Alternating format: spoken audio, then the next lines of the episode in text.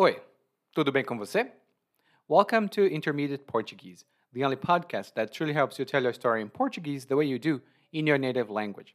This is Ali coming to you from Salvador, Bahia, and today, after you listen to this episode, you'll have some good vocabulary to talk about strike, uh, like workers' strike. and uh, this is actually a very common topic here in Brazil, especially if you are a public servant. Um, in the case here, it's not a public servant who is talking about that, but if you want more information about that, you can check the learning guide.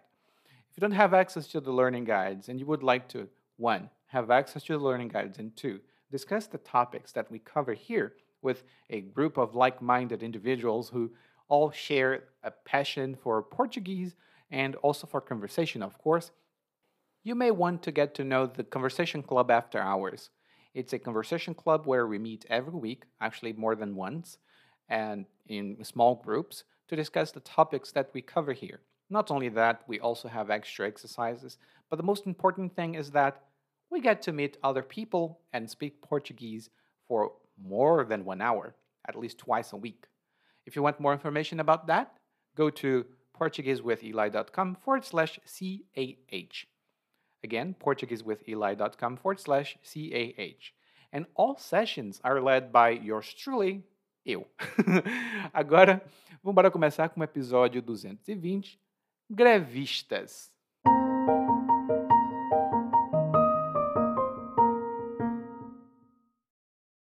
Está rolando um burburinho de que vão deflagrar greve na semana que vem aqui na empresa. Olha, trabalho aqui faz 10 anos e acho que é a primeira vez que vejo tanto empregado descontente. As queixas são diversas, mas a maioria é sobre a capatazia. Os capatazes aqui têm parte com o coisa ruim, porque eles não estão para brincadeira. Se eles forçam mais um pouquinho, o negócio vira tortura. O grupo ligado ao sindicato fez reivindicações de salários e melhores condições de trabalho, mas a chefia fez vista grossa e os donos estão pagando para ver. Bom, eu não sei se vou aderir ao movimento. Sei que seria muito bom cruzar os braços e fingir que ia para a Assembleia para decidir os rumos da paralisação, mas, sinceramente, acho que vou permanecer no contingente que fica obrigado a continuar trabalhando. Os meus chefes não iam ser loucos de me constranger, não com um sindicato fungando no cangote deles. Mas mesmo assim, não me sinto bem nessa de pressionar os patrões. Bom, eles não merecem minha compaixão, mas acho que a maneira como os grevistas querem protestar. Uhum. Agora estão chamando o movimento de greve criativa. Vão fazer dança na rua, performances teatrais, saraus literários e o escambau. Ainda nesse embalo, pretendem até fazer danças coreografadas. Vê se pode. Eu não vou me aporrinhar com uma greve assim. Na minha época, os piquetes vinham armados e mandavam tudo parar. Hoje vão fazer festinha e dançar ciranda. Ah, me poupe, viu?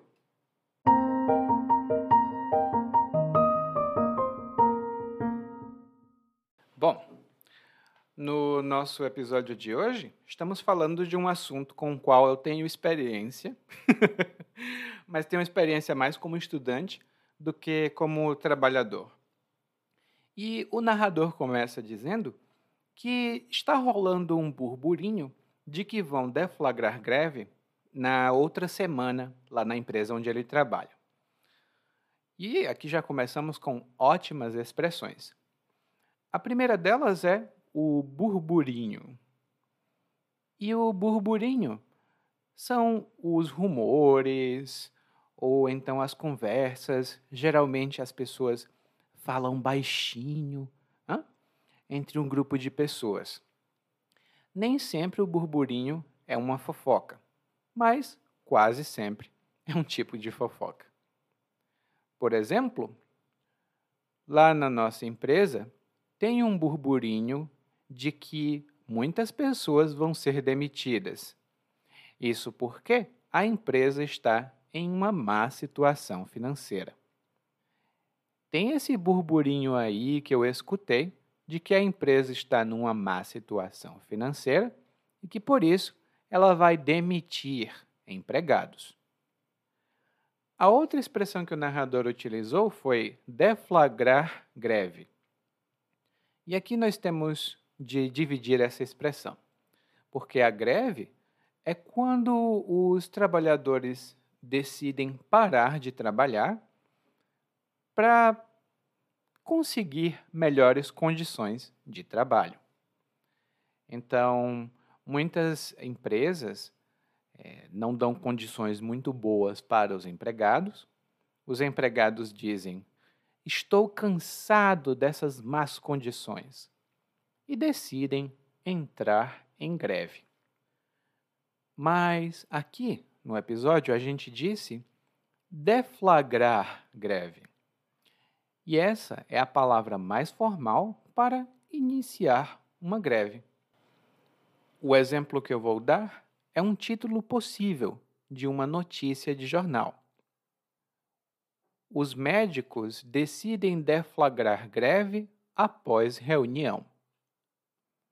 Os médicos decidem deflagrar greve após reunião. E normalmente é assim que funciona. Primeiro deve ocorrer uma reunião ou mais reuniões, e então os trabalhadores dão um indicativo de greve, e aí então eles podem deflagrar a greve. Eu explico um pouquinho mais sobre isso no guia de aprendizagem desse episódio, que vai estar logo logo lá no nosso site.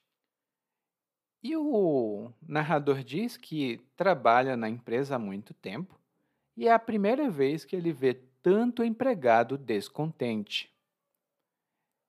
É a primeira vez que ele vê tanto empregado descontente. E o empregado é uma pessoa que trabalha para outra pessoa ou para uma empresa, né? uma pessoa que tem um emprego. Por exemplo, eu, o Eli, não sou empregado porque eu trabalho para mim mesmo. Mas se eu trabalhar para outra pessoa, eu sou empregado. E quem emprega, ou seja, o dono da empresa, quem paga o dinheiro, é o empregador. Perceba bem a diferença, tá? Nós temos o empregado, que trabalha, e o empregador, que paga. Mas esses empregados aqui não estão em uma boa situação, porque eles estão descontentes. E descontente é uma palavra mais forte emocionalmente para insatisfeito. Quando você está descontente com seu trabalho, isso significa que você está muito insatisfeito ou muito insatisfeita com o seu trabalho. Por exemplo, o professor disse que eu tive um bom desempenho no exame mas eu fiquei muito descontente com o resultado. O professor disse que o meu resultado foi bom, mas eu fiquei muito descontente com o meu resultado. Eu sabia que eu podia conseguir mais. E quando alguém fica descontente, é comum essa pessoa fazer queixas. E os empregados fizeram muitas queixas, mas as principais queixas são sobre a capatazia. As principais queixas dos empregados são sobre a capatazia. E aqui nós temos duas expressões que eu estou utilizando e que são muito interessantes de saber. A primeira delas é queixa. E a queixa é uma expressão de insatisfação. Quando você está insatisfeito ou insatisfeita, você fala: Ah, eu não gosto disso porque blá blá blá. Essa é uma queixa, é uma reclamação. A diferença entre a palavra queixa e reclamação é que queixa é mais formal. Reclamação é uma palavra neutra. Por exemplo, Eu fui muito mal recebido nesse hotel e vou fazer uma queixa ao gerente deste hotel para que ele saiba que eu estou muito descontente. Eu fui mal recebido nesse hotel e vou fazer uma queixa com o gerente para que ele saiba que eu estou muito descontente com o serviço. Lá no guia de aprendizagem eu tenho algumas notas e também os verbos que comumente acompanham essas palavras. A outra coisa de que o narrador falou aqui foi a capatazia. E a capatazia vem da palavra capataz. E o capataz, aqui no Brasil, numa linguagem bem popular, é o chefe, o encarregado, aquele que dá as ordens. Então, a capatazia é o fato de alguém ser chefe ou o grupo de chefes em geral. Eu vou usar no nosso exemplo a palavra capataz porque realmente é muito informal, popular e comum aqui no Brasil. Por exemplo, me disseram que o Paulo foi demitido porque ele brigou com o capataz do setor. Me disseram que o Paulo foi demitido porque ele brigou com o capataz do setor. Lá no nosso guia de aprendizagem, eu tenho algumas notas adicionais sobre essa palavra, porque tem algumas, alguns aspectos culturais que são importantes de se ter em mente. Bom, e os empregados é, se queixavam, né, eles reclamavam do capataz ou dos capatazes porque os capatazes tinham parte com o coisa ruim. Né? Eles não estavam para brincadeira. e aqui nós temos duas expressões muito informais. A primeira é ter parte com o coisa ruim. Ou, como muitas pessoas dizem, ter parte com coisa ruim. E o coisa ruim, ou coisa ruim, é o diabo, Satanás mas nós não gostamos de dizer o nome né, todo o tempo. Então dizemos que é o coisa ruim. E quando alguém tem parte com o coisa ruim, isso significa que essa pessoa tem um péssimo comportamento. Ela é muito malvada.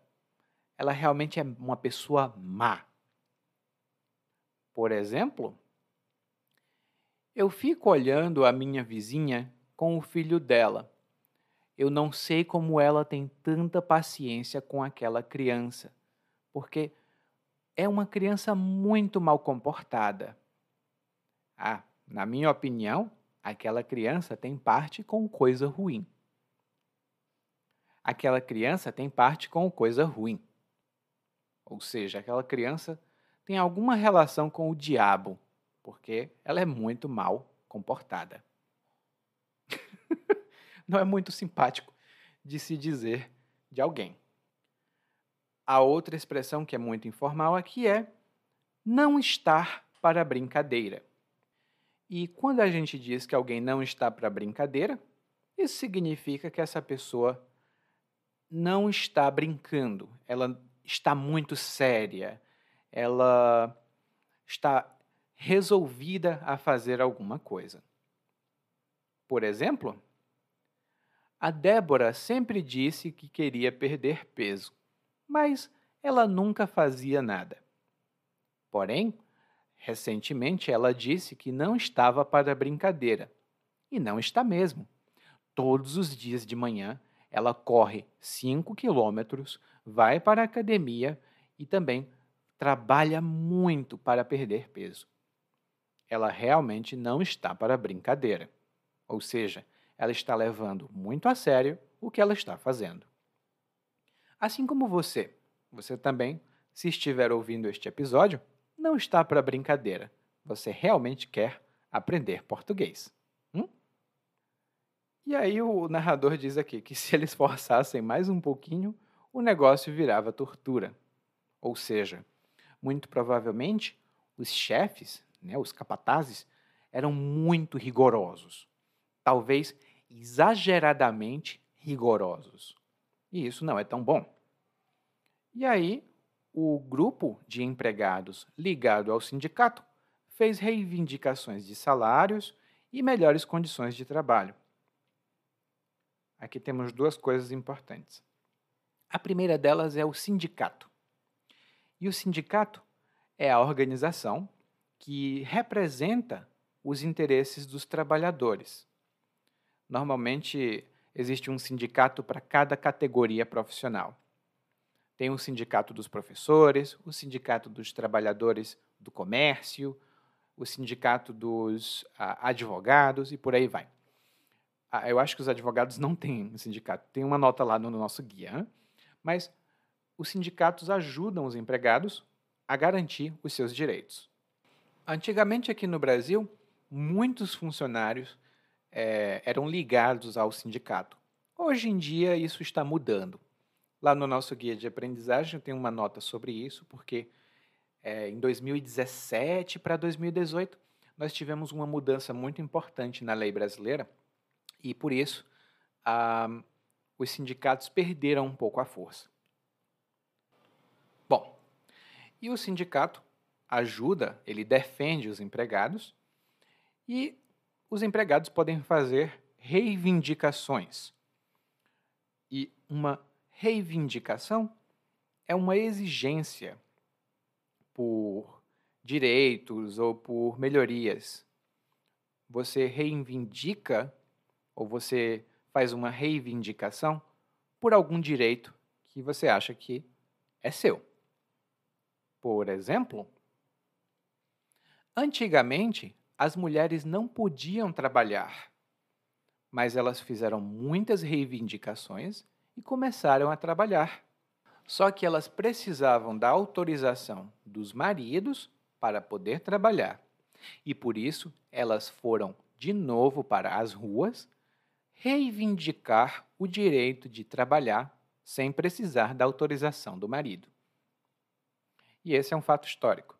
As mulheres fizeram muitas reivindicações ao longo de várias e várias décadas e por isso hoje elas têm muitos direitos que antigamente não tinham.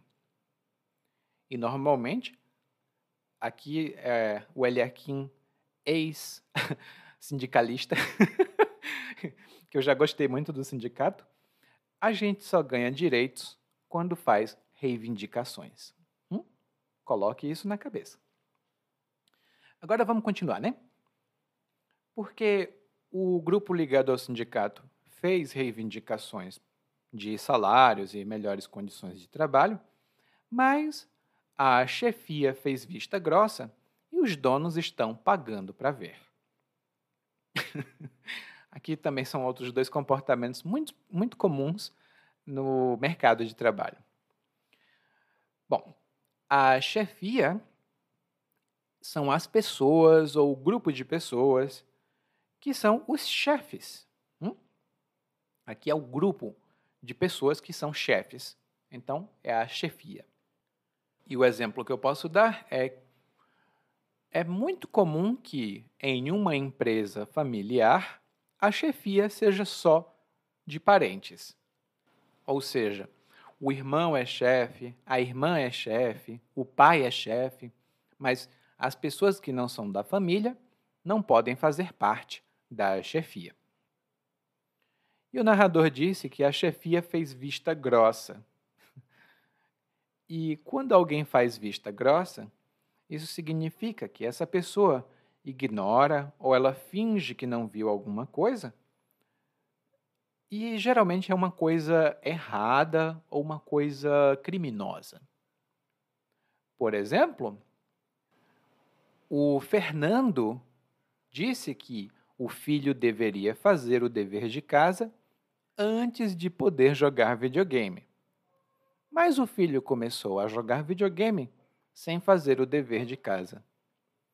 Como o Fernando estava muito cansado e não queria brigar com o filho, ele fez vista grossa.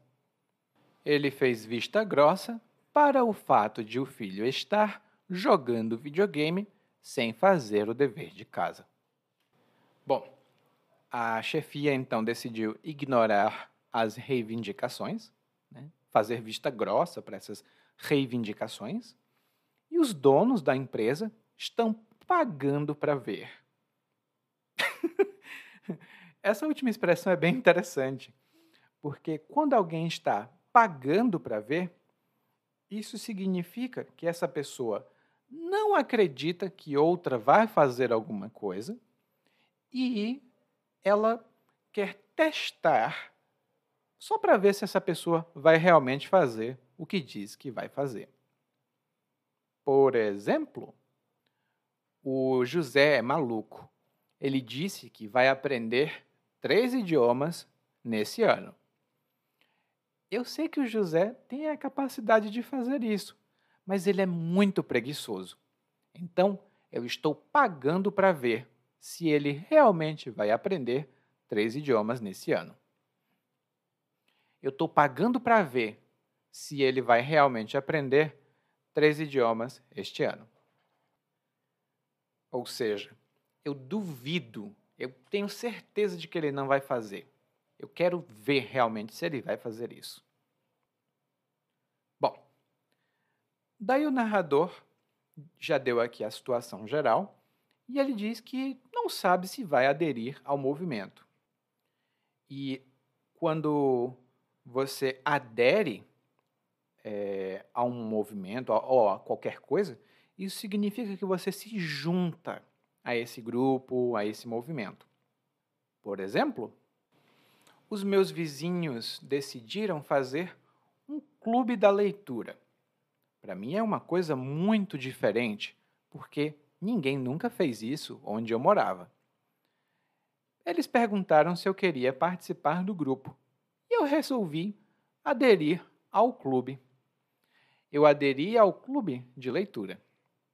Ou seja, eu me juntei, eu decidi participar do clube de leitura.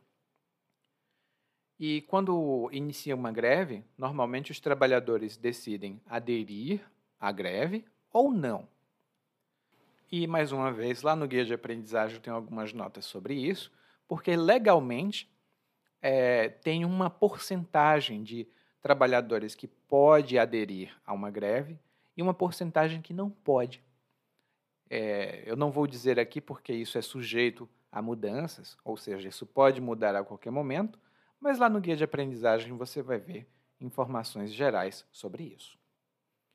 E o narrador diz que, tá, seria muito bom cruzar os braços e ir para a Assembleia para decidir os rumos da paralisação. Seria muito bom cruzar os braços e ir para a Assembleia para decidir os rumos da paralisação. E aqui nós temos quatro palavras muito comumente utilizadas com a greves. A primeira expressão aqui do grupo é cruzar os braços. E quando você cruza os braços, isso significa que você para e se recusa a agir. Você diz: Eu não vou fazer isso. E cruza os braços. E um exemplo que eu posso dar é: antigamente, quando as pessoas viam alguém em uma situação de perigo, elas tentavam ajudar. Mas hoje, elas cruzam os braços e dizem: Eu não vou me envolver com isso. E não se envolvem. Então, hoje em dia, as pessoas não ajudam as outras. Elas cruzam os braços e dizem: não vou me envolver com isso. A outra palavra que o narrador utilizou aqui foi a assembleia. E a assembleia é uma reunião de um grupo de pessoas com um objetivo comum. No caso do narrador aqui, ele está falando da Assembleia de Trabalhadores, para decidir se uma greve vai ou não vai ser deflagrada, se ela vai ou não vai acontecer, é necessário que aconteça uma assembleia. E os trabalhadores se reúnem e decidem: eu quero greve ou eu não quero greve. Mas é necessário ter uma assembleia. E a outra palavra que o narrador utilizou aqui foi rumo. E o rumo é a direção, é para onde alguma coisa vai.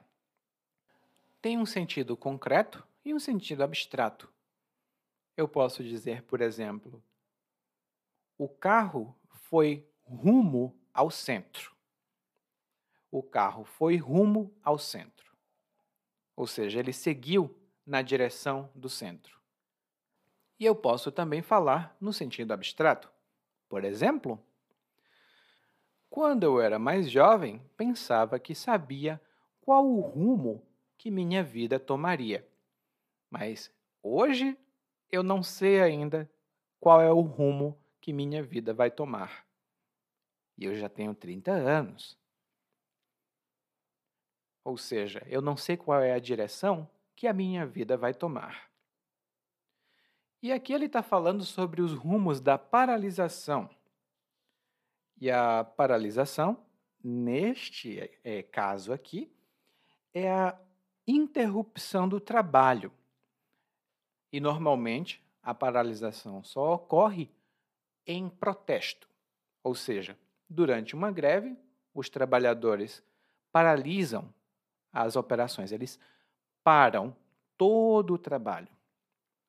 E é muito comum, quando você vê nas notícias aqui no Brasil, dizer: ah, a paralisação dos motoristas de ônibus.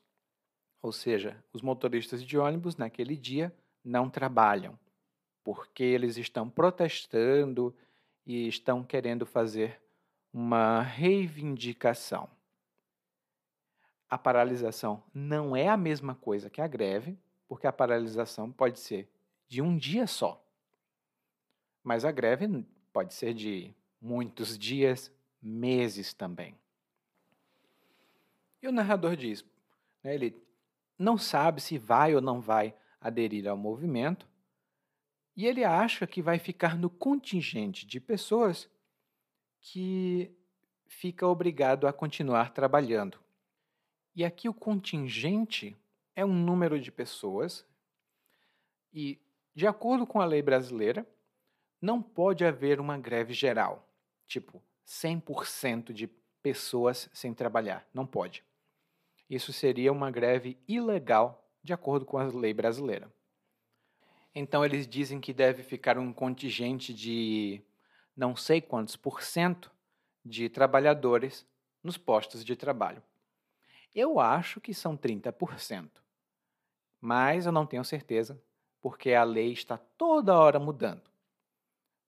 Então, se você ouvir dizer, ah, tem uma greve, pode saber que tem um contingente de trabalhadores ainda trabalhando. O trabalho continua, mas muito mais devagar.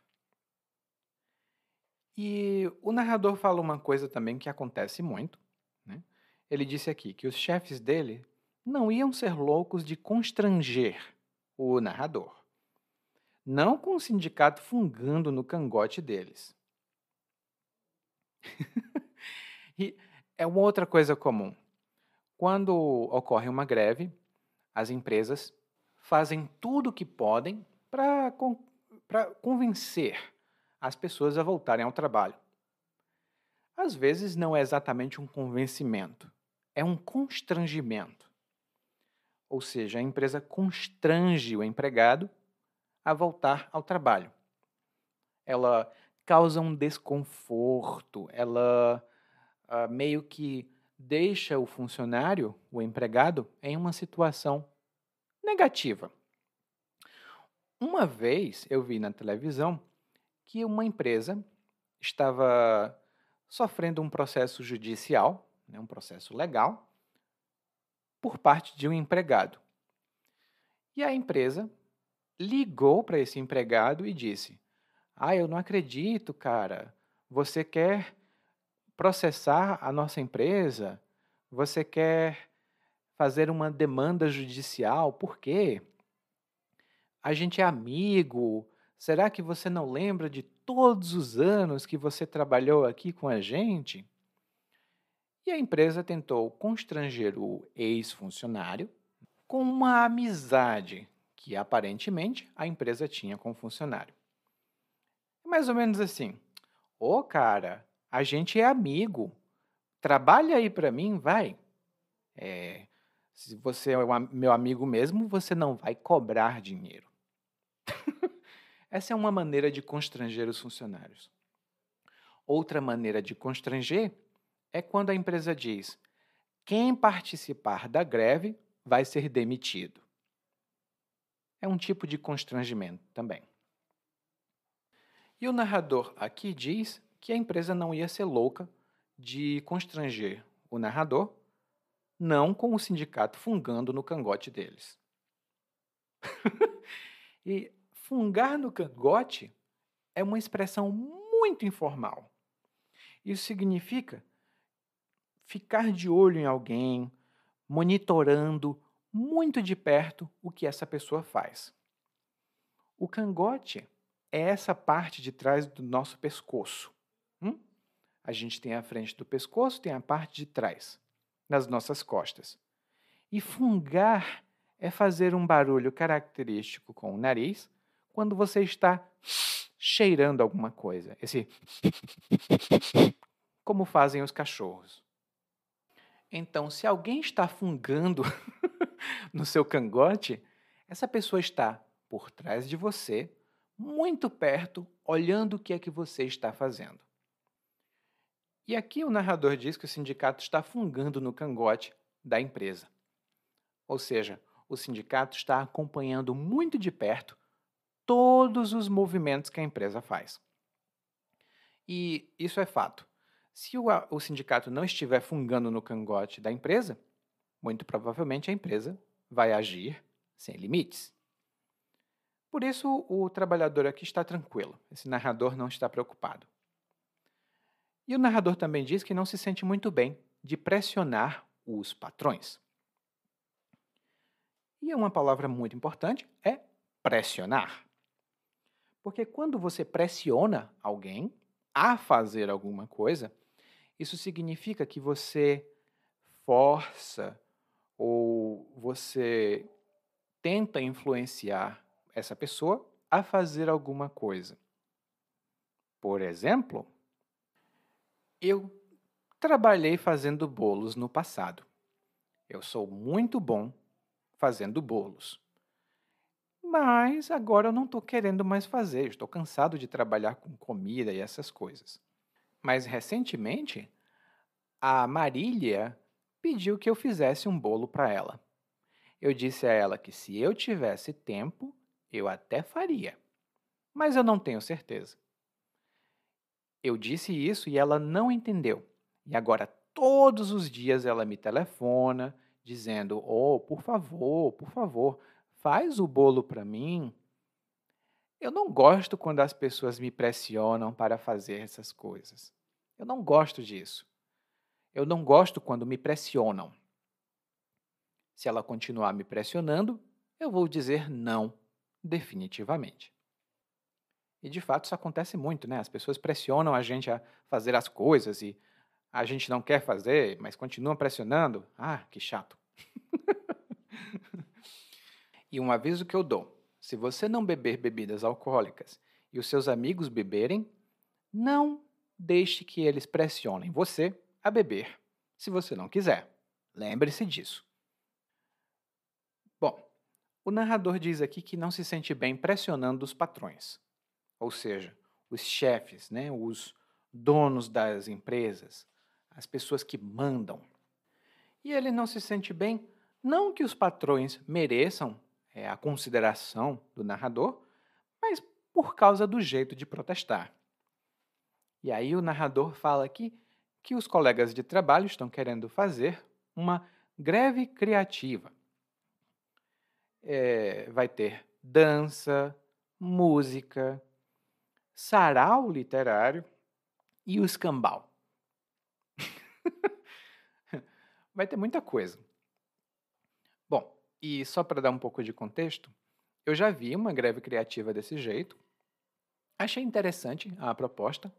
E a greve criativa é diferente de uma greve normal. Que na greve normal as pessoas vão para casa ou então vão protestar nas ruas. Mas a greve criativa tem eventos culturais para que todo mundo participe e conheça um pouco mais sobre o trabalho ou a empresa. Depende do, local da greve. E nessa greve criativa, o narrador diz que vai ter sarau literário e o escambau. e o sarau é um tipo de evento cultural que normalmente acontece de noite hum? e as pessoas se reúnem para fazer alguma coisa artística. Pode ter um sarau musical, um sarau literário. Quando eu estava na faculdade, eu participei de um sarau. Eu participei assistindo, tá? Mas um sarau literário de poesia. Para mim era natural, porque eu estudava literatura. Então, era um sarau literário. Essa palavra não é tão comum mais fora desses eventos artísticos. Mas a parte mais importante aqui do que o narrador falou foi e o escambau. que e o escambau significa etc. ou e outras coisas. Mas é uma maneira que revela, primeiro, uma certa insatisfação ou uma falta de respeito para com aquela coisa. Vou dar dois exemplos aqui para você. Eu telefonei para a empresa de internet para dizer que minha internet não estava funcionando. Eles mandaram eu ligar e desligar o modem, tirar o cabo, colocar o cabo, mudar o computador de lado e o escambau. Eu já fiz tudo e nada funcionou, mas eles não entendem. E outro exemplo que eu posso dar é: Rapaz, você precisava ter visto o que fizeram para a festa. Eles trouxeram luz, vela, bolo e escambau. Tava tudo lá, muito bonito. A festa ficou muito bonita porque trouxeram muitas coisas. Então, como eu disse, pode ser etc. de uma maneira informal ou de uma maneira informal que mostra que você não respeita muito aquilo de que você está falando. E aí o narrador diz: ainda nesse embalo, pretendem até fazer danças coreografadas. Vê se pode. Bom, e nesse embalo significa nessa mesma linha de ação ou nesse mesmo pensamento. Ou seja, eles vão fazer atividades artísticas e nesse mesmo pensamento, nessa mesma linha de ação, ainda vão ter danças. Lá no guia de aprendizagem eu tenho algumas notas adicionais sobre isso. Ah, uma dança coreografada é uma dança planejada, organizada, toda feita antes de realmente dançar. Mas a expressão mais interessante aqui é ver se pode. E essa é uma expressão que nós usamos, uma expressão bastante informal, para mostrar que a gente está surpreso ou surpresa, ou que a gente não acredita em alguma coisa que acontece. Muito provavelmente porque essa coisa é absurda. Por exemplo, o meu irmão me pediu mil reais emprestado porque ele disse que vai viajar para conhecer a namorada virtual que ele tem. Eu não me importo que ele vá conhecer uma pessoa que ele viu primeiro pela internet. Para mim não faz diferença. Agora, ele vem me pedir mil reais e não me disse se vai pagar ou não. Vê se pode. é, e normalmente isso acontece porque empréstimo de dinheiro entre irmãos é doação. Normalmente a família a gente não paga esse não é o meu pensamento, é o pensamento que muitas pessoas têm. E aí o narrador diz: Olha, eu não vou me aporrinhar com uma greve assim. Ou seja, o narrador não tem uma atitude muito positiva para com uma greve cultural. Porque ele diz que não vai se aporrinhar com uma greve assim. E Aporrinhar significa irritar, chatear, aborrecer. Se você se aporrinha com alguma coisa, você se irrita com essa coisa. Por exemplo, eu amo o meu filho. Ele é uma criança muito especial. Mas tem horas que ele me apurrinha.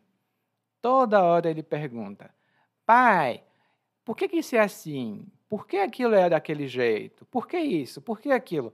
Ai! Dá vontade de eu gritar com ele e dizer: Não me aporrinhe.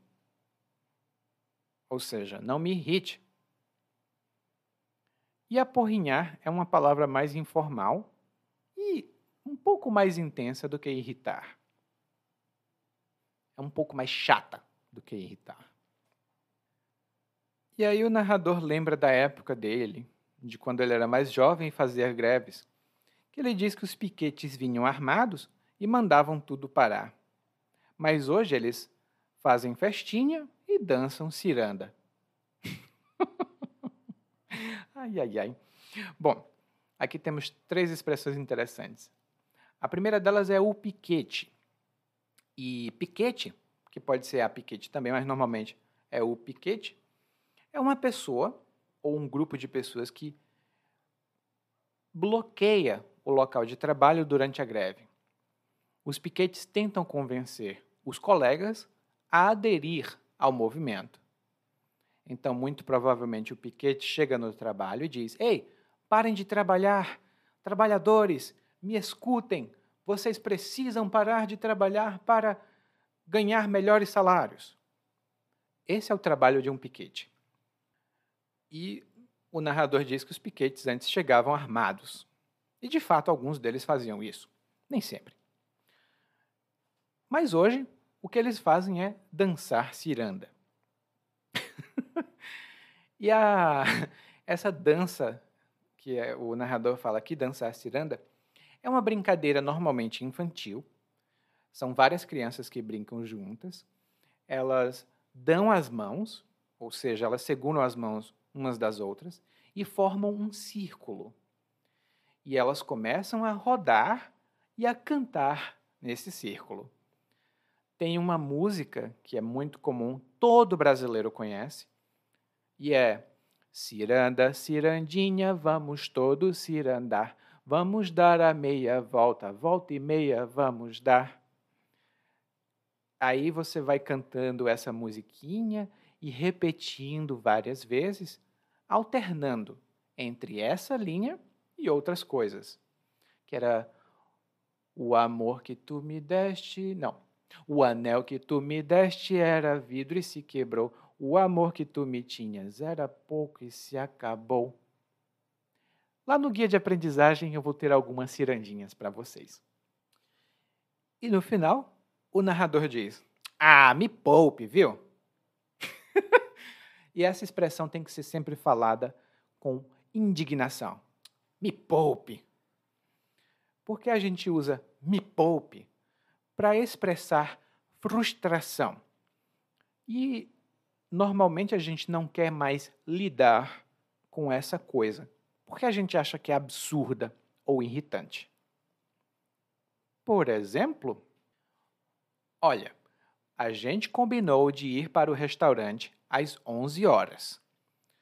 Eu estou aqui desde 11 horas e você diz que vai se atrasar uma hora e meia? Ah, me poupe, viu? Eu não vou esperar mais. Você quer que eu espere mais uma hora e meia? Ah, me poupe. Eu não vou esperar mais uma hora e meia. Lá no guia de aprendizagem eu tenho mais umas notinhas sobre isso. E agora, nós vamos ouvir o monólogo mais uma vez, mas dessa vez na velocidade natural. E enquanto você ouve o episódio, eu vou ali dançar uma cirandinha. Tchau! Tá rolando um burburinho de que vão deflagrar greve na semana que vem aqui na empresa. Olha, trabalho aqui faz 10 anos e acho que é a primeira vez que vejo tanto empregado descontente. As queixas são diversas, mas a maioria é sobre a capatazia. Os capatazes aqui têm parte com coisa ruim, porque eles não estão para brincadeira. Se eles forçam mais um pouquinho, o negócio vira tortura. O grupo ligado ao sindicato fez reivindicações de salários e melhores condições de trabalho, mas a chefia fez vista grossa e os donos estão pagando para ver. Bom, eu não sei se vou aderir ao movimento. Sei que seria muito bom cruzar os braços e fingir que ia para a Assembleia para decidir os rumos da paralisação, mas sinceramente, Acho que vou permanecer no contingente que fica obrigado a continuar trabalhando. Os meus chefes não iam ser loucos de me constranger, não com o sindicato fungando no cangote deles. Mas mesmo assim não me sinto bem nessa de pressionar os patrões. Bom, eles não merecem minha compaixão, mas acho que a maneira como os grevistas querem protestar. Hum, hum, hum. Agora estão chamando o movimento de greve criativa. Vão fazer dança na rua, performances teatrais, saraus literários e escambau. Ainda nesse embalo, pretende até fazer danças coreografadas. Se pode. Eu não vou me apurrinhar com uma greve assim. Na minha época, os piquetes vinham armados e mandavam tudo parar. Hoje vão fazer festinha e dançar ciranda. Ah, me poupe, viu? Oi, tudo bem? Provavelmente você escuta nosso podcast há algum tempo. Bom, se não for o caso, eu me apresento para você. Eu sou o Eli, é, para Eliakim, e sou professor de português, responsável pelo podcast, pelo site portuguesewitheli.com pelo outro site readbrazilianportuguese.com e muitas outras fontes de conteúdo para aprendizes de português que, como você, querem falar e entender o português brasileiro. Se você gostar desse podcast, você pode fazer uma avaliação do nosso podcast no Apple Podcasts. Você pode fazer a sua avaliação e isso ajuda muito. Obrigado.